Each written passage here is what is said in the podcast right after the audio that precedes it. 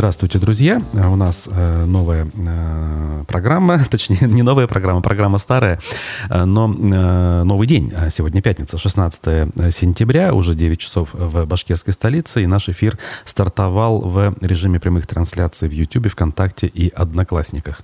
Меня зовут Руслан Валиев, Никита Полянин за звукорежиссерским пультом.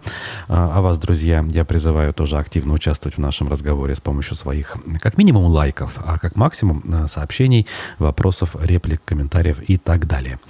Это все значительно э, улучшает показатели нашей работы. Ну а если есть желание и возможность еще более э, основательно улучшить качество нашей работы, для этого можно делать добровольные пожертвования с помощью сервиса Boosty, ссылку на который вы найдете в описаниях к нашим трансляциям во всех перечисленных выше соцсетях. У нас сегодня традиционный формат с обзором прессы, конец недели, много публикаций. У нас э, фрагмент э, программы «Аспекты мнений». Вчера был в гостях политтехнолог Андрей Потылицын, один из самых любимых ваших спикеров. Опять же, если судить по количеству реакций и э, элементарно просмотров. Вот. Эм, дальше мы планируем в гостях нашей студии встретить гостью. Уфимская художница Олеся Семенова будет у нас здесь. Поговорим об искусстве и не только, о э, человеческих взаимоотношениях, короче говоря, о разном. Вот, э, это наш план на утренний эфир. Э, помимо этого у нас в 11 утра сегодня специальный проект «Аспекты городской среды» с Олегом Арефьевым э, с 11 до 12 в прямой трансляции, поэтому также не забывайте и готовьте свои вопросы. Поэтому в общем, план понятен. Давайте начнем читать республиканскую прессу. Начну с нашего сайта медиа.ру. Те, кто не успели еще его посетить э, и внести его в закладки, сделайте это. Кстати, легко находить э, те публикации, о которых я рассказываю, в описаниях к трансляциям. Мы туда добавляем э, и наименование э, этих самых публикаций, и ссылки. По, как минимум в некоторых из э, соцсетей, где это технически доступно. Итак, э, первый материал. Три вуза Башкирии выиграли в конкурсе на создание университетской стартап-студии – что же это такое? Значит, на конкурс в рамках федерального проекта «Платформа университетского технологического предпринимательства» подали заявки 35 вузов из 27 регионов России. Эксперты отобрали 20. Среди них и проект консорциума университетов Башкирии, сообщает пресс-служба правительства региона. На эту тему, кстати, и глава республики в своем телеграм-канале тоже реагирует. Значит, э, скажем, резюмируя, делая вывод, э, что это все результат работ над созданием э, НОЦ, научного образовательного центра мирового уровня. Буквально здесь написано так. Наш европейский НОЦ мирового уровня действительно становится инструментом координации и развития науки и высшей школы в республике объединяя усилия вузов, формируя эффективные заявки и успешно продвигая их на федеральном уровне, НОЦ в очередной раз добивается высоких результатов. Э, написано в аккаунте Ради Хабирова. Так вот, а что за стартап-студия такая? Она должна стать связующим звеном между университетскими разработками и республиканскими промышленными индустриальными площадками, технопарками и кластерами. Но вот когда в одну кучу все вот эти вот слова э, смешивают, конечно, у меня немножечко скепсис возникает, потому что ощущение такое, что речь не о каких-то реальных вещах, а о каких-то прожектах. Значит, дальше. Это слова, кстати, уже министра промышленности э, и технологий Александра Шельдяева. Э, проекты участники положительно повлияют на развитие экономики региона, утверждает он. В частности, в университетскую стартап-студию включены разработки по производству новых материалов из отходов промышленности, внедрению искусственного интеллекта на предприятиях, э, направленные на повышение эффективности нефтегазовых компаний. Лидером проекта стал нефтяной, а в консорцию с ним вошли медицинские и аграрные университеты. Планируется, что в стартап-студии будет семь направлений. Нефтегазовые проекты, технологии декарбонизации, информационные технологии, медицинские проекты, образовательные проекты, аграрные проекты и новая среда жизни. Ну, и по итогу еще добавлю от себя, хотелось бы теперь понять, как это реально будет работать. Вот каков алгоритм э, этой работы и что на выходе мы получим. Просто э, как говорится, углубить и улучшить, э, это одно дело, да, на бумаге, а сделать в реальности это другое, конечно. Вчера у нас, ну не у нас, на площадке Общественной палаты э, организовали круглый стол по вопросам начисления оплаты общедомовых нужд по новым правилам, которые вступили в силу с 1 сентября. А, посетил это мероприятие и наш коллега Разиф Абдулин. И э, вот такой материал на эту тему у нас э, вышел. Ирина Голованова у нас ныне министр ЖКХ республики. Э, отдельно, значит, там выступила, ответила на некоторые вопросы. И она, самое главное, что э, в сухом остатке, посоветовала старшим многоквартирных домов обратиться в управляющие компании и запросить у них данные по сверхнормативным расходам в их домах, чтобы затем принять решение, в каком порядке им оплачивать сверхнормативные расходы. Участники стола провели приблизительные расчеты, исходя из общих данных э, по Уфе. За год накапливается всего около 280 миллионов рублей сверхнормативных расходов, которые раньше должны были оплачивать управляющие компании, а теперь будут платить собственники жилья. Получилось более тысячи рублей с квартиры. По данным эксперта в сфере ЖКХ Вадима Белякова, ведущего нашего проекта «Аспекты ЖКХ», Оплата в конкретных домах, которые уже получили данные, может быть существенно выше этой средней суммы, о чем он в деталях рассказывал в минувшую среду в эфире э, этого проекта на нашем канале. Также э, было сказано, знаете, такое утешительное э, изречение Головановой на этом мероприятии о том, что ничего страшного не произойдет, сумма платежек не увеличится. И таким образом мы имеем две точки зрения. Они не увеличатся, как сказано было министром, либо они местами могут просто взлететь в э, значит, э, там, разы и получить э, за ОДН, ОДН некоторые люди могут там по паре десятков тысяч рублей. Осталось лишь дождаться реальных платежек и где-то ближе к Новому году делать выводы. Но если вы не хотите просто ждать у моря погоды, лучше действовать, наверное, консультироваться с э, Беляковым Вадимом, э, с его коллегами в общественной организации УФА Сити Они в этом разбираются, как никто другой. А, торги по отбору разработчика проектов строительства объектов центра грибного слалома в Уфе не состоялись, пишет коммерсант. Управление КАП строительства Башкирии не выбрало разработчика проектно-сметной документации второй очереди строительства комплекса сооружений для грибного слалома в Уфе. Это должно было появиться на водных объектах Инорса, в частности на озере Теплом.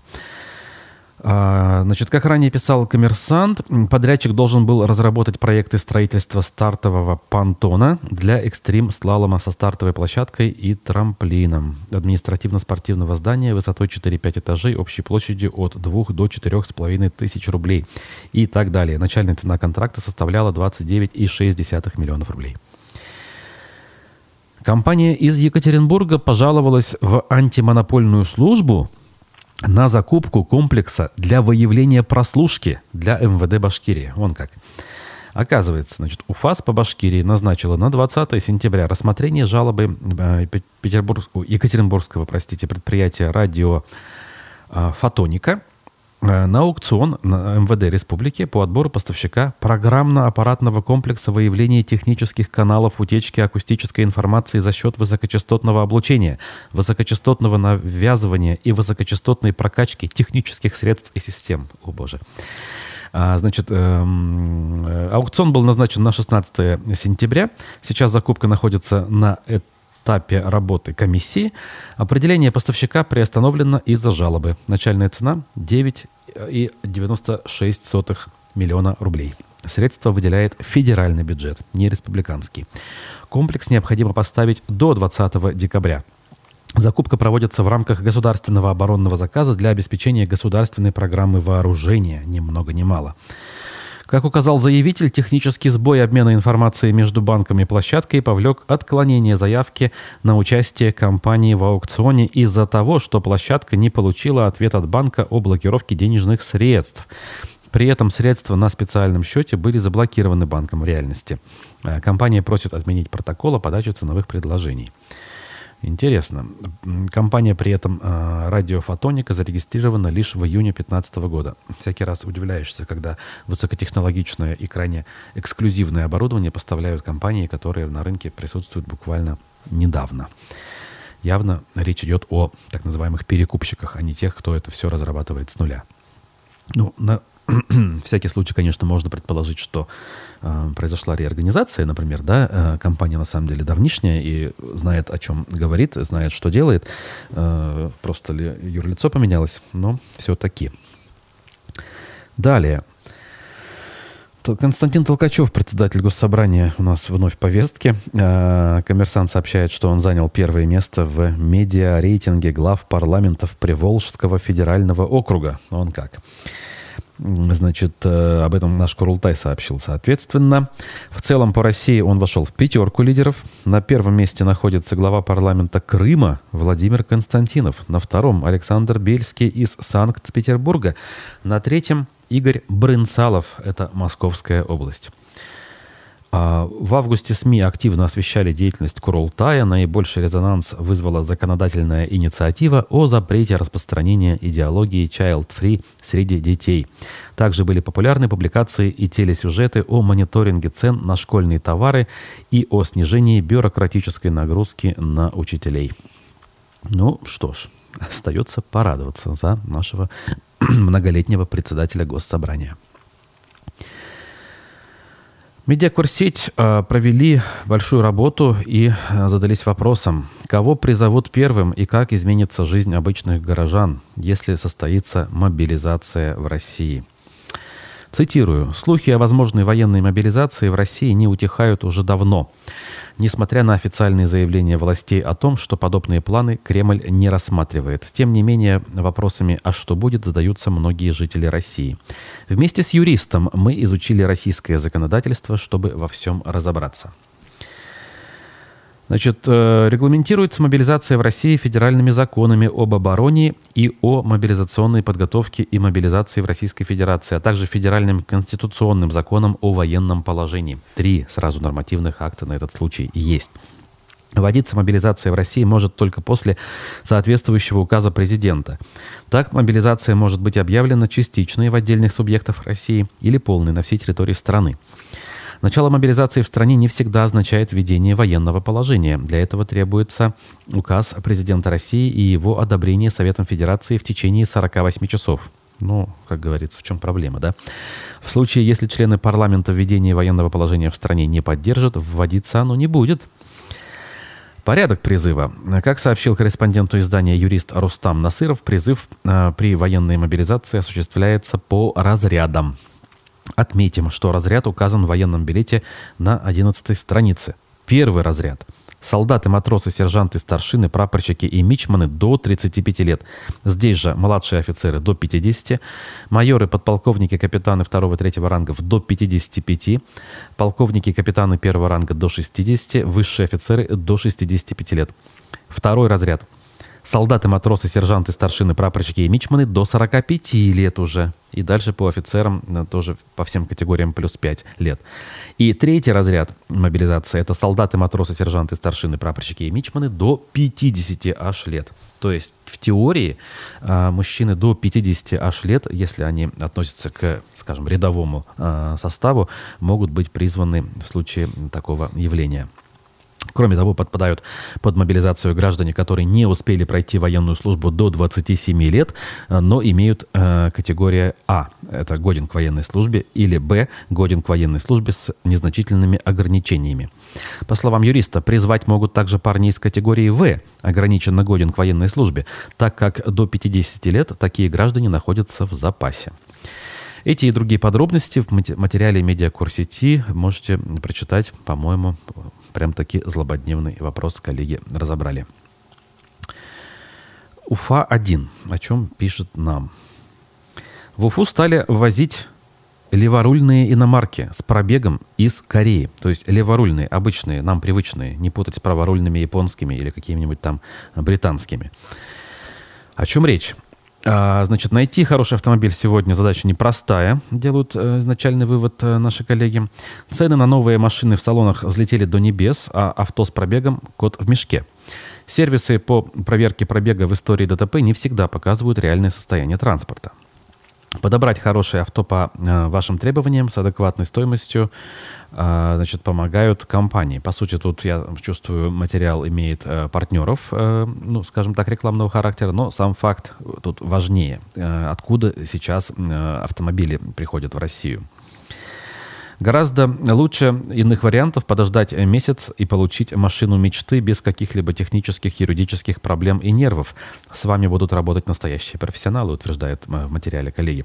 Помогут абсолютно во всем, в том числе и с постановкой на учет, техобслуживанием и любыми другими вопросами. Э, людей, занимающихся перегоном авто из Кореи, много, утверждается, а сколько не говорится. Но официально оформленных и действительно отвечающих э, за все лишь единицы. Э, пишут в Уфе-1. Нередки случаи, когда машина задерживается на таможне, когда качество подобранного ТС далеко от заявленного. Значит, э, машину подбирают изначально, если схему посмотреть, в салонах Южной Кореи под ваши параметры и рассчитывают стоимость с учетом доставки. Во Владивосток, кстати говоря. Если вас устраивает, вы заключаете договор, в нем прописаны все технические характеристики и максимальная стоимость с учетом таможенного оформления. Представитель э, дилера выезжает в автосалон, э, осматривает автомобиль, все фиксирует на видео, приобретает. Значит, вы оплачиваете покупку, а компания отправляет машину во Владивосток. Вы оплачиваете таможенные сборы и с помощью автовоза получаете свое приобретение. Божечки, до чего мы дожили, да? Возвращаемся э, в прошлые годы, когда это было ну, в новинку и как бы было, наверное, вполне э, так разумно и понятно. Это вот, э, чтобы купить ту же самую корейскую автомо- автомашину марки Kia, которая, в принципе, без проблем ранее поставлялась по официальным каналам сюда. Вот теперь нужно вот такие танцы с бубном преодолеть. Так, э, в Уфе родители так, уволили прямо в начале учебного года. Лишилась э, директора Уфимская гимназия имени Мустая Карима. Это заголовок еще одной публикации УФ-1. Значит, э, вчера писали. Значит, Сегодня, 15 сентября, из Уфимской гимназии номер 158 уволен после года работы директор Решат Камалов. Родители учеников негодуют.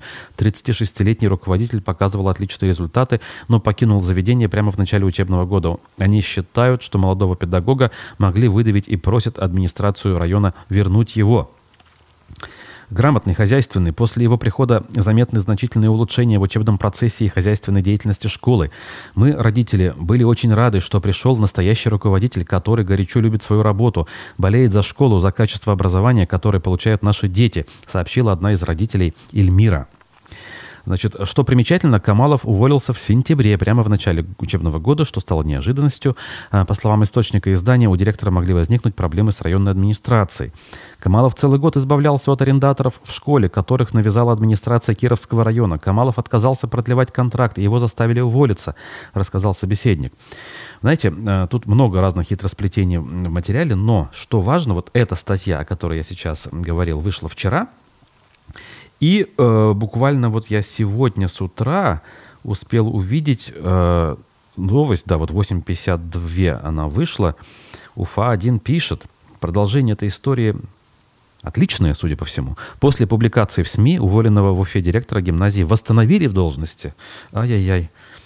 спрашивается, ну зачем так себя вести? Не в смысле восстанавливать, зачем, а зачем э, непродуманные решения принимать, а потом, э, когда петух жареный клюнет, э, исправлять эти ошибки. С другой стороны, я, конечно, рад, что вот таким образом работает огласка, таким образом э, СМИ выполняют свою прямую функцию, и самое главное, чиновники нерадивые э, свои ошибки стремятся исправить. Таких примеров как можно больше нужно. Самое это главное, чтобы в результате э, научились э, наши э, принимающие решения лица все-таки заранее обдумывать свои шаги, в том числе связанные с увольнением или назначением тех или иных лиц. А, значит, так, так, так, так. Ну, в общем, да, подробности восстановления тут не приводятся. Говорится лишь о том, что решение отменили. Прекрасно. Дальше. УФА-1 также нам сообщила следующую информацию. Владелец колхозного рынка в Уфе, где э, э, произошел пожар, значит, он комментировал ситуацию и, кстати говоря, говорил, что в планах все-таки восстановить торговый объект. То есть всякие предположения, что там многие годы ничего не будет, или там все снесут и построят высотные дома, пока э, подтверждений не находят. Э, значит, Айрат Сулейманов, экс-депутат Курултай, э, соответственно, э, отметил в интервью журналистам, что э, в планах э, все вернуть на круги своя, а то и лучше сделать. Сделает ли э, инвестор что-то хорошее с усадьбой Бухартовских в Уфе? Вопрос. Но сообщает Башинформ, что э, этот самый дом, сгоревшая частично усадьба, приобретена предпринимателем из Уфы за 2 миллиона рублей. Об итогах торгов сообщила в своих соцсетях активистка Эльза Маулимшина. И индивидуальный предприниматель Константин Куликов, значит, приобрел это самое здание – по данным бизнес-сервисов, Куликов зарегистрирован в марте 2022 года. Основной вид деятельности – строительство жилых и нежилых помещений. Только вот недавно. Также предприниматель является гендиректором ООО «Специализированный застройщик «Родник», который в текущем году выполнила ремонт э, школы в селе Новорузово Учелинского района. О, все-таки есть опыт. Приватизация объекта культурного наследия Дома Бухартовских состоялась с третьей попытки. Первый аукцион в формате «Начальная цена в 1 рубль» был проведен в июне – его выиграла уфимская ООО «Стром», предложив аж 5 э, миллионов 700 тысяч. Но победитель не явился на подписание договора. Возможно, в компании передумали, обсудив с юристами и строителями возможные проблемы при работах на объекте. На второй конкурс поступила только одна заявка, в итоге аукцион не состоялся.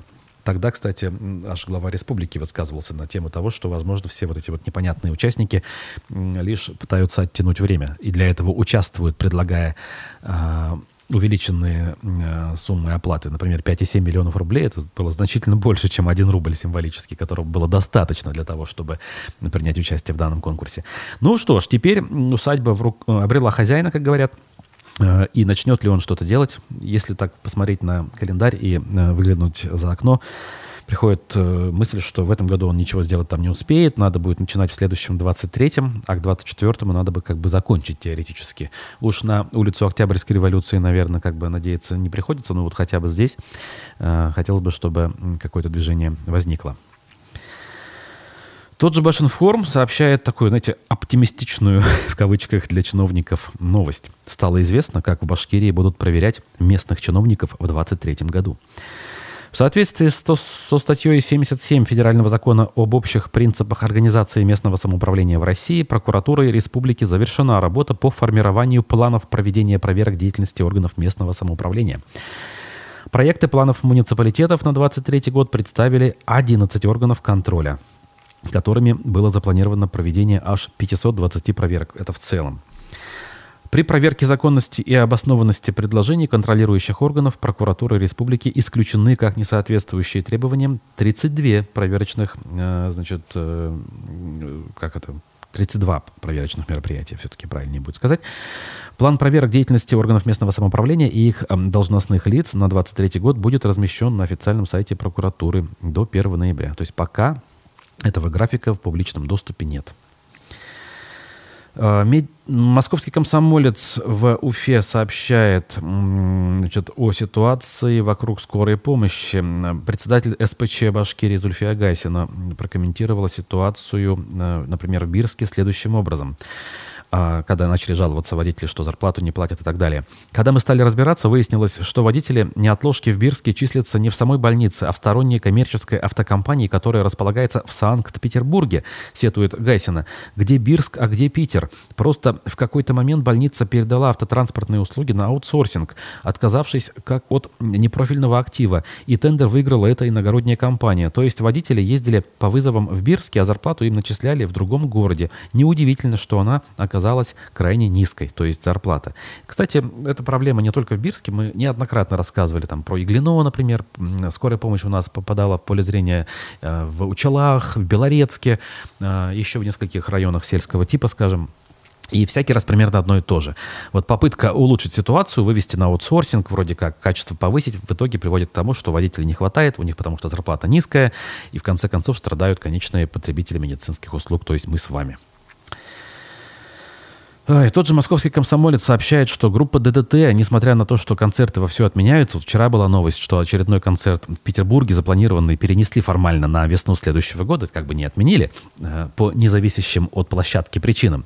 Все-таки творчеством э, Шевчук продолжает заниматься. И выпустила группа новый клип. 14 э, сентября он был опубликован на официальном YouTube-канале. Называется «В раю одиноко». Читай, э, заходите, смотрите, ставьте лайки. Я думаю, что нашему с вами э, прославленному земляку это все э, не то чтобы прямо жизненно необходимо, но будет приятно, если количество просмотров и реакций будет большим. Друзья, ну что, сделаем паузу небольшую. Обзор прессы закончу. Послушаем фрагмент программы «Аспекты мнений» с Андреем Потылицыным. Он был в гостях вчера. А после вернусь в студию. Надеюсь, что вернусь не один, а с гостьей. Поэтому далеко не уходите. Власть в России слишком много хозяйственных функций имеет. В нормальном мире некоторыми вещами, которыми занимается власть Российской Федерации, занимается не власть, а либо частная инициатива, либо какие-то общественные организации и прочее, прочее. Но у нас все больше и больше концентрируется в руках государства. Государство, как известно, плохой менеджер, понимаю, что у нас есть некая вертикаль власти, но на самом деле есть стереотипность в действиях властей. Федералы задают некий тренд, и дальше это все катится вниз. Все меньше и меньше становится самостоятельного мышления у всех элементов вот этой вот властной вертикали. То есть, если сверху сказали вот так, значит, мы тоже будем делать вот так, или повторим то, что кто-то делает. Так как повторений очень много, а каждое повторение ухудшает качество, ну, мы на выходе имеем вот какую-нибудь там программу по развитию Заурали, которая подразумевает публикацию на сайте Минлесхоза, да? один из важнейших элементов реализации. Это называется деградация.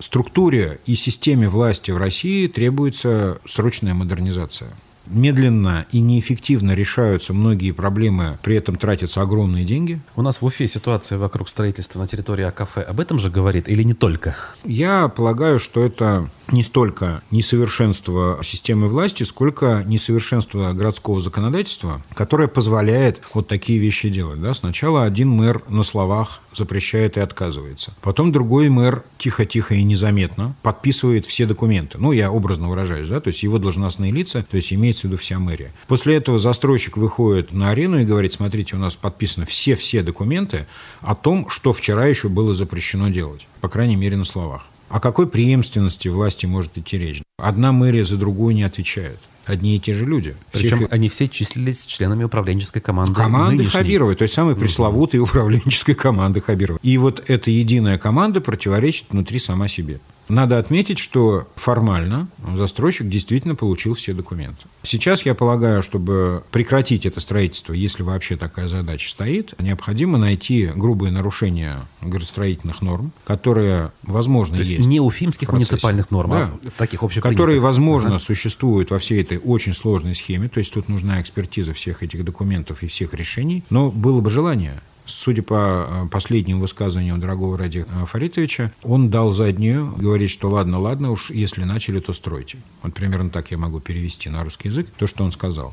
Что его к этому подвергло? Вдруг почему так поменял отношение к этому? Я не знаю. А на ваш взгляд, общественность в этом смысле может как-то повлиять? Если взять, взять за основу, что там договорились, зеленый свет дали, но вот люди реально, какая-то критическая масса может это остановить? С точки зрения прогноза, подобные процессы могут остановить только массовые публичные протесты. Каковых мы в последнее время не наблюдаем. То есть, если жители окрестных домов понимают перспективу, что с ними будет дальше происходить, то есть как повлияют эти две высотки на их дальнейшую жизнь. И если они согласны с этим мириться, ну в таком случае, а кто тут недоволен? Мы с вами, что ли? Но если жителям, которые непосредственно живут рядом с этими домами, все равно. То есть, если они выразят свое организованное недовольство, и это произойдет публично, да, возможно, это что-то изменит. Ну, надо сказать, что жителей-то рядом практически-то и нет, там хрущевки напротив, и все. А как раз я предполагаю, что все-таки как значимое пространство для всего города, госцирк, парк Гафури, как бы все там были, все знают, и вот как бы все могли бы возмутиться, ну, условные все. Не, можно, можно брать, да, и шире круг делать, то есть я согласен, если вдруг какая-то существенная часть жителей Уфы объединится каким-то фантастическим образом и выразит свое недовольство, ну, тогда может быть. Потому что власть никогда не прислушивается. Ну, вот эта нынешняя власть, она к мнению жителей не прислушивается. Она его только боится. То есть, если вдруг люди выходят и начинают что-то, значит, гневно высказывать, власть э, вдруг дает заднюю скорость. Ну, как было на Куштау. Только так это работает. Я ни к чему не призываю, но я объясняю, что может повлиять на действия властей.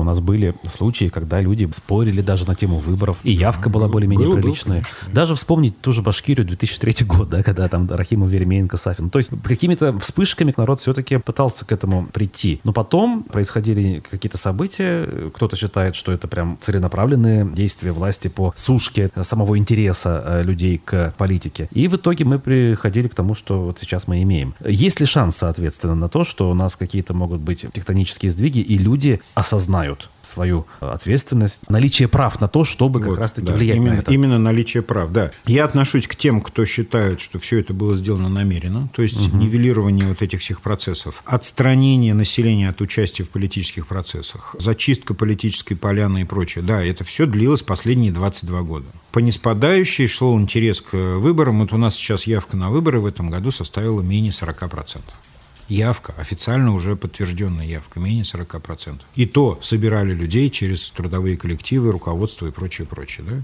Возникнет ли опять интерес у населения к своим правам формировать власть и вот в этом участвовать? Да, безусловно, возникнет, потому что это единственный механизм улучшения своей жизни участие в политической жизни, участие в формировании власти – это единственный механизм улучшения жизни каждого отдельного человека. Это не быстрый механизм, это не сиюминутный эффект. То есть там назначили нового губернатора и сразу же, значит, поднялись зарплаты. Нет. Но это шанс на это. И как только население поймет, что только с этим все связано, как только они поймут, что а, а, люди живут плохо, потому что у них плохая власть, mm-hmm. вот тогда они займутся политикой. Шанс на это есть. Э, это был фрагмент программы «Аспекты мнений» с политтехнологом Андреем Потылицыным. В гостях он был вчера. А сегодня мы в данной программе в 15 часов ждем э, в гостях юриста Айдара Мулланурова. А прямо сейчас я представляю гостю, которая уже присоединилась э, к нам с вами, находится в нашей студии, уфимская художница Олеся Семенова. Доброе утро. Здравствуйте, доброе утро. Мы иногда а, сбавляем нашу информационную повестку и переходим от тяжелых, сложных вопросов там, политики, экономики, общественной жизни к каким-то таким, знаете, жизнеутверждающим вещам, поэтому сегодня хотим а, пообщаться. Но прежде всего познакомиться, наверное, с публикой нужно. Олесь, а, скажите вот, э, точнее, расскажите в нескольких словах о себе, Дело в том, что, как бы, насколько мне известно, в, живописью вы занимаетесь как бы не всю жизнь и относительно поздно пришли вот э, к искусству. Как это произошло? Ну, вообще рисую я с детства. Все-таки. С самого детства, ага. да, я очень любила. И, наверное, мой нарисованный мир даже был реальнее для меня, чем а, реальный мир. а, то есть мне вот подарят альбом, и все, за один день его уже нету. Угу. Там у меня были целые истории, то есть э, рисовать это было мое прямо душа. Душа лежала к этому с детства. А вообще фамилия моя Антипанова. Угу. Начнем с этого, да, и все меня в основном знают по этой фамилии. Семенов это псевдоним, но это фамилия моей бабушки, моих бабушки и дедушки, которых я жила в детстве. Угу. Они мне очень много дали, заложили в меня тоже. А, и мне показалось, что это очень достойная а, такая фамилия благородная для художника, для художницы. Угу. Вот. Но, опять-таки, насколько я понимаю, долгие годы это было не, неким хобби, в том числе в детстве, но э, образование было не профильным, да, ведь, и как бы все-таки, условно говоря, работа была другой долгое время. Да, путь у меня был долгий к живописи, но образование, то есть я занималась очень, начнем с того, что я занималась очень серьезно музыкой угу. на, на классе фортепиано и хотела по классу фортепиано и хотела поступать а, в училище искусств. Наше здесь в Уфе. Да. Угу.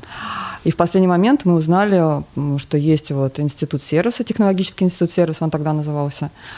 А, вот. И там специальность художник-модельер. Угу такая необычная э, была специальность, и я решила поступать туда, так как все-таки рисовать я любила, да. Я подумала, все, музыка уже, ну, я знаю, как играть. Ну, то есть Надо дальше не, не все представляют, да, что в Уфе даже готовили таких вот специалистов, да, которые, условно говоря, в доме мод должны заниматься созданием э, образов, э, нарядов. Да. Угу. Вот, нам повезло узнать об этом, и вот я поступила туда. Вот, ну, собственно, живопись, вот, о которой мы сегодня собрались поговорить, она пришла в таком полноценном виде сколько лет там, или месяцев? Ну, лет, наверное, все-таки назад. Ну, вот опять же вернемся в институт, и там, конечно, мне заложили а, любовь а, к этому, к искусству. А, там был очень хороший, замечательный преподаватель Мурадов Карлен Михайлович. Он подходил к нам вот без слов, мог одним или одним словом, или одним взмахом кисти сказать очень много. И картина, ну, работа, она просто оживала от одного мазка его. Ну, то есть это талантище. А он работает на сегодняшний день или... Он в Москве, он художник, да, я с ним встречалась, и мы разговаривали вот о дальнейшей моей деятельности.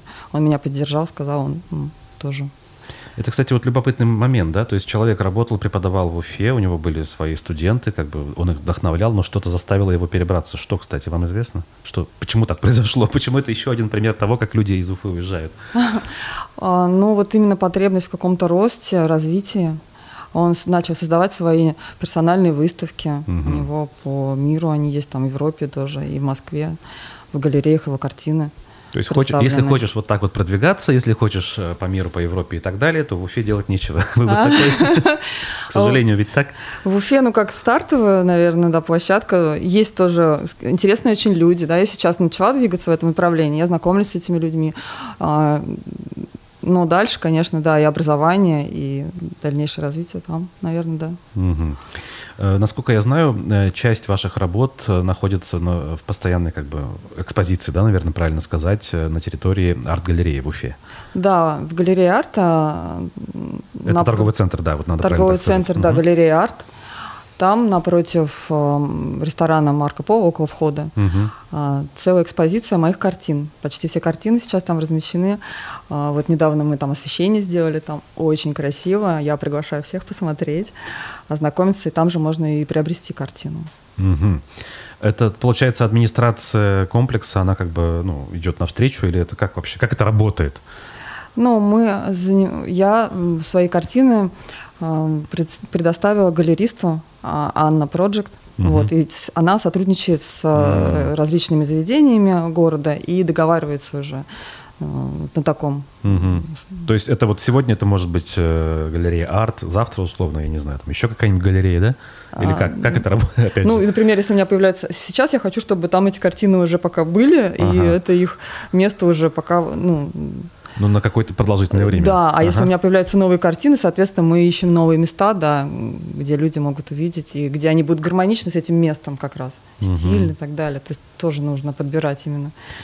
Так, ближе тогда вот э, к профилю, что ли, художественному. Вы э, как бы на чем специализируетесь? Я вот очень как бы э, остерегаюсь таких вопросов, поскольку совершенно как бы не имею на то экспертности, скажем так, но пытаюсь сформулировать, да, условно, в каком жанре вы работаете?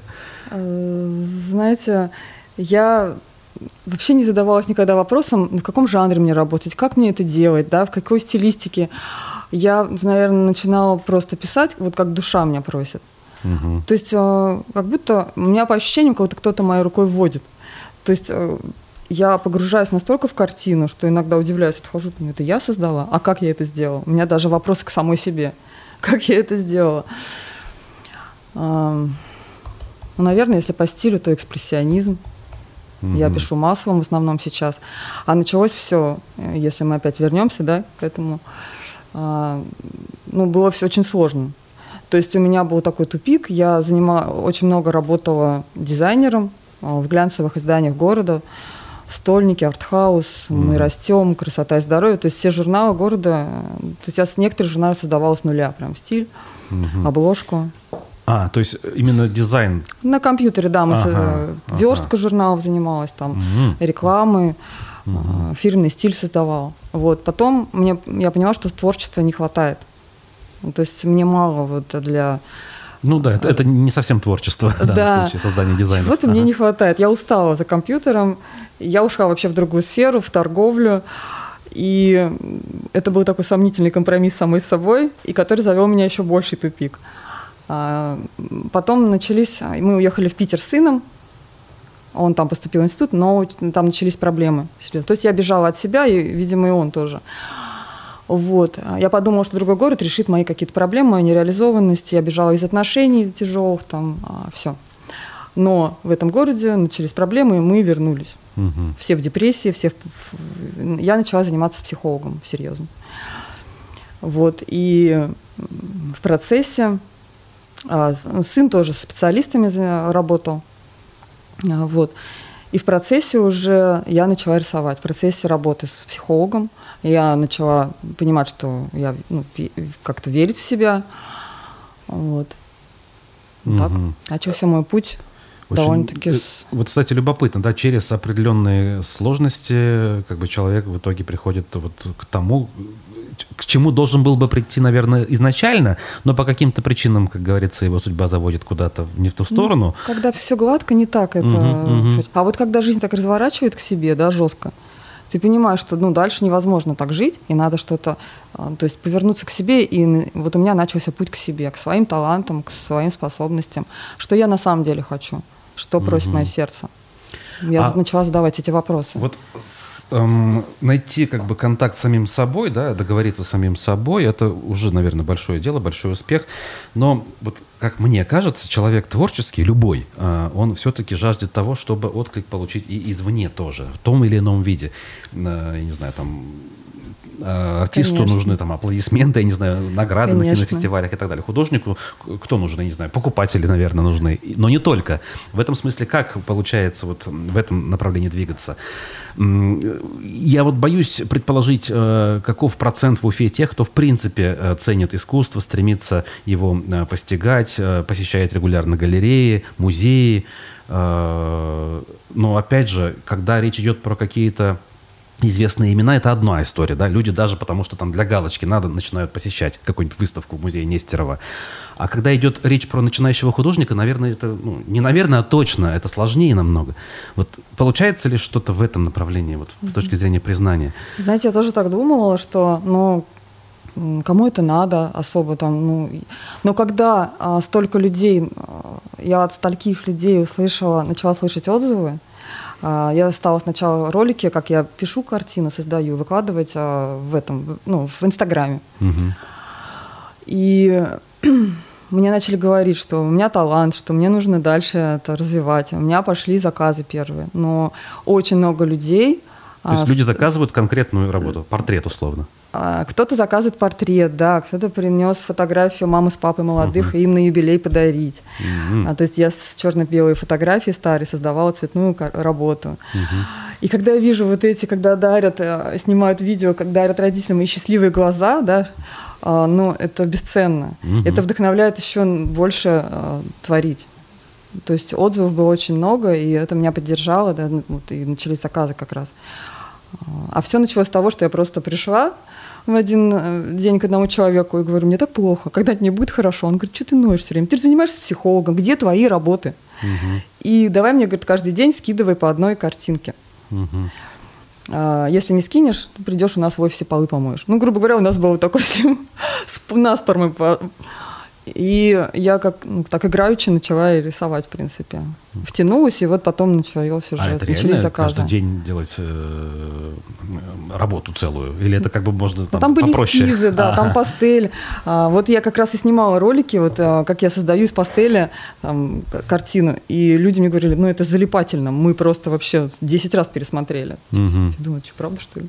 Это, так круто, что ли? Вот, кстати, я сам замечал, что э, процесс создания чего бы то ни было, а, особенно в те времена, когда ТикТок у нас развивался и не был заблокирован частично, это все прямо заходило, как говорят, да, то есть там миллионы-миллионы просмотров набирали процессы создания из подручных средств, я не знаю, там помню, вот э, обувник один, да, показывал, как он туфли из, э, вручную изготавливает. Миллионы-миллионы. То есть в этом смысле неудивительно, хочу сказать. Людям такие вещи, оказывается, интересны. Да, людям нравится, когда вот из ничего можно создать э, какой-то шедевр. Угу.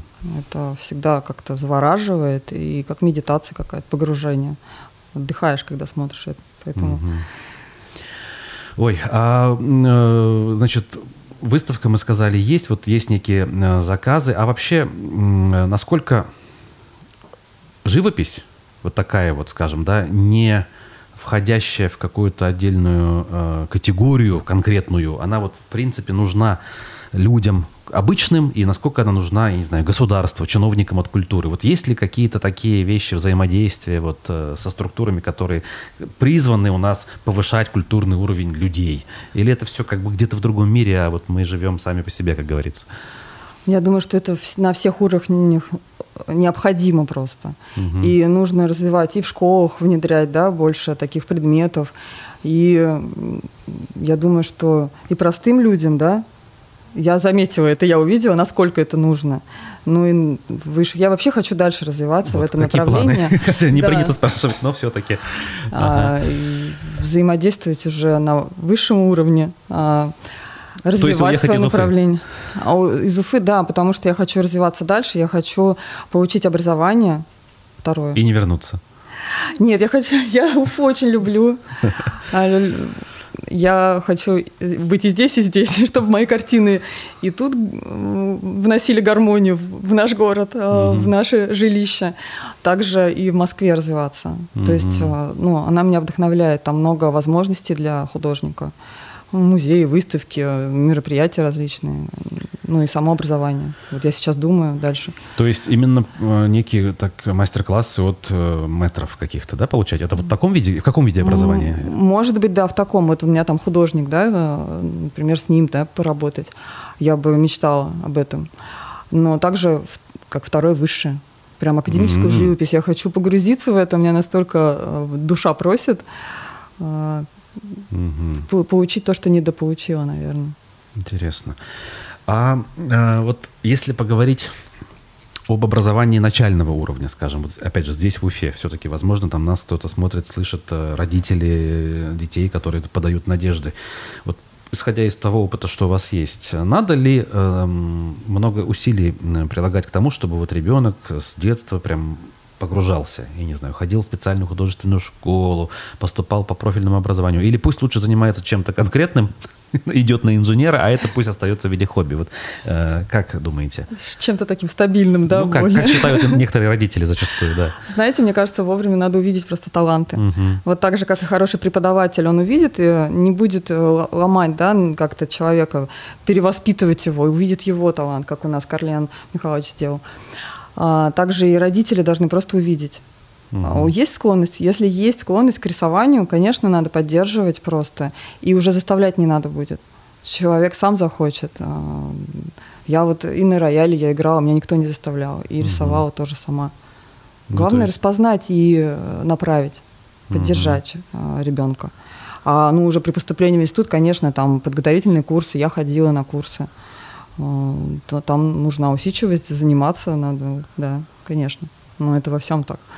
А э, теперь уже таким практическим вещам. Э, в последнее время у нас, ну, скажем, сложности, да, с поставками там различных импортных э, товаров. В некоторых э, областях прям вообще сложно. Там, я вот даже убедился по студийному оборудованию.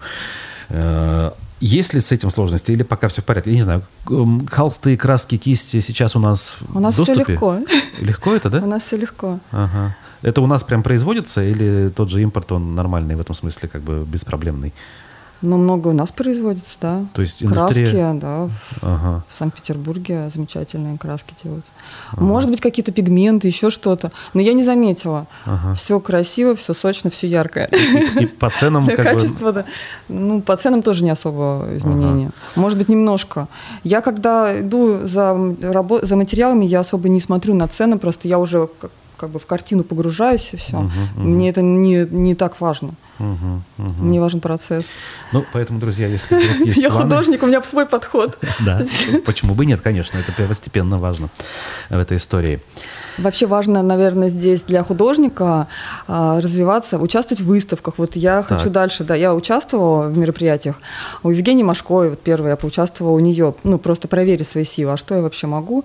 У меня уже там картину даже приобрели сразу. Это только когда мое начало а, было. у нее эти всякие премии и прочее, да? Вот премии, да, там была премия у нас э, «Открытие года». Да. Потом еще на одном мероприятии участвовала, э, Гранд Бал был. Такое вот. светское, красивое мероприятие. В одном из них я тоже помню был в качестве да? спонсора. Это давно, правда, было еще на прошлой жизни, как говорится. Так, и, ну, а, и там появился как Все бы первый мы там клиент. начинаем, видимо, да.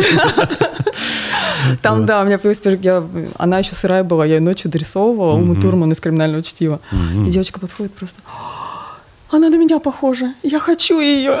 Ага. И, ну, просто я говорю, давайте она досохнет, я вам привезу. Угу. Вот.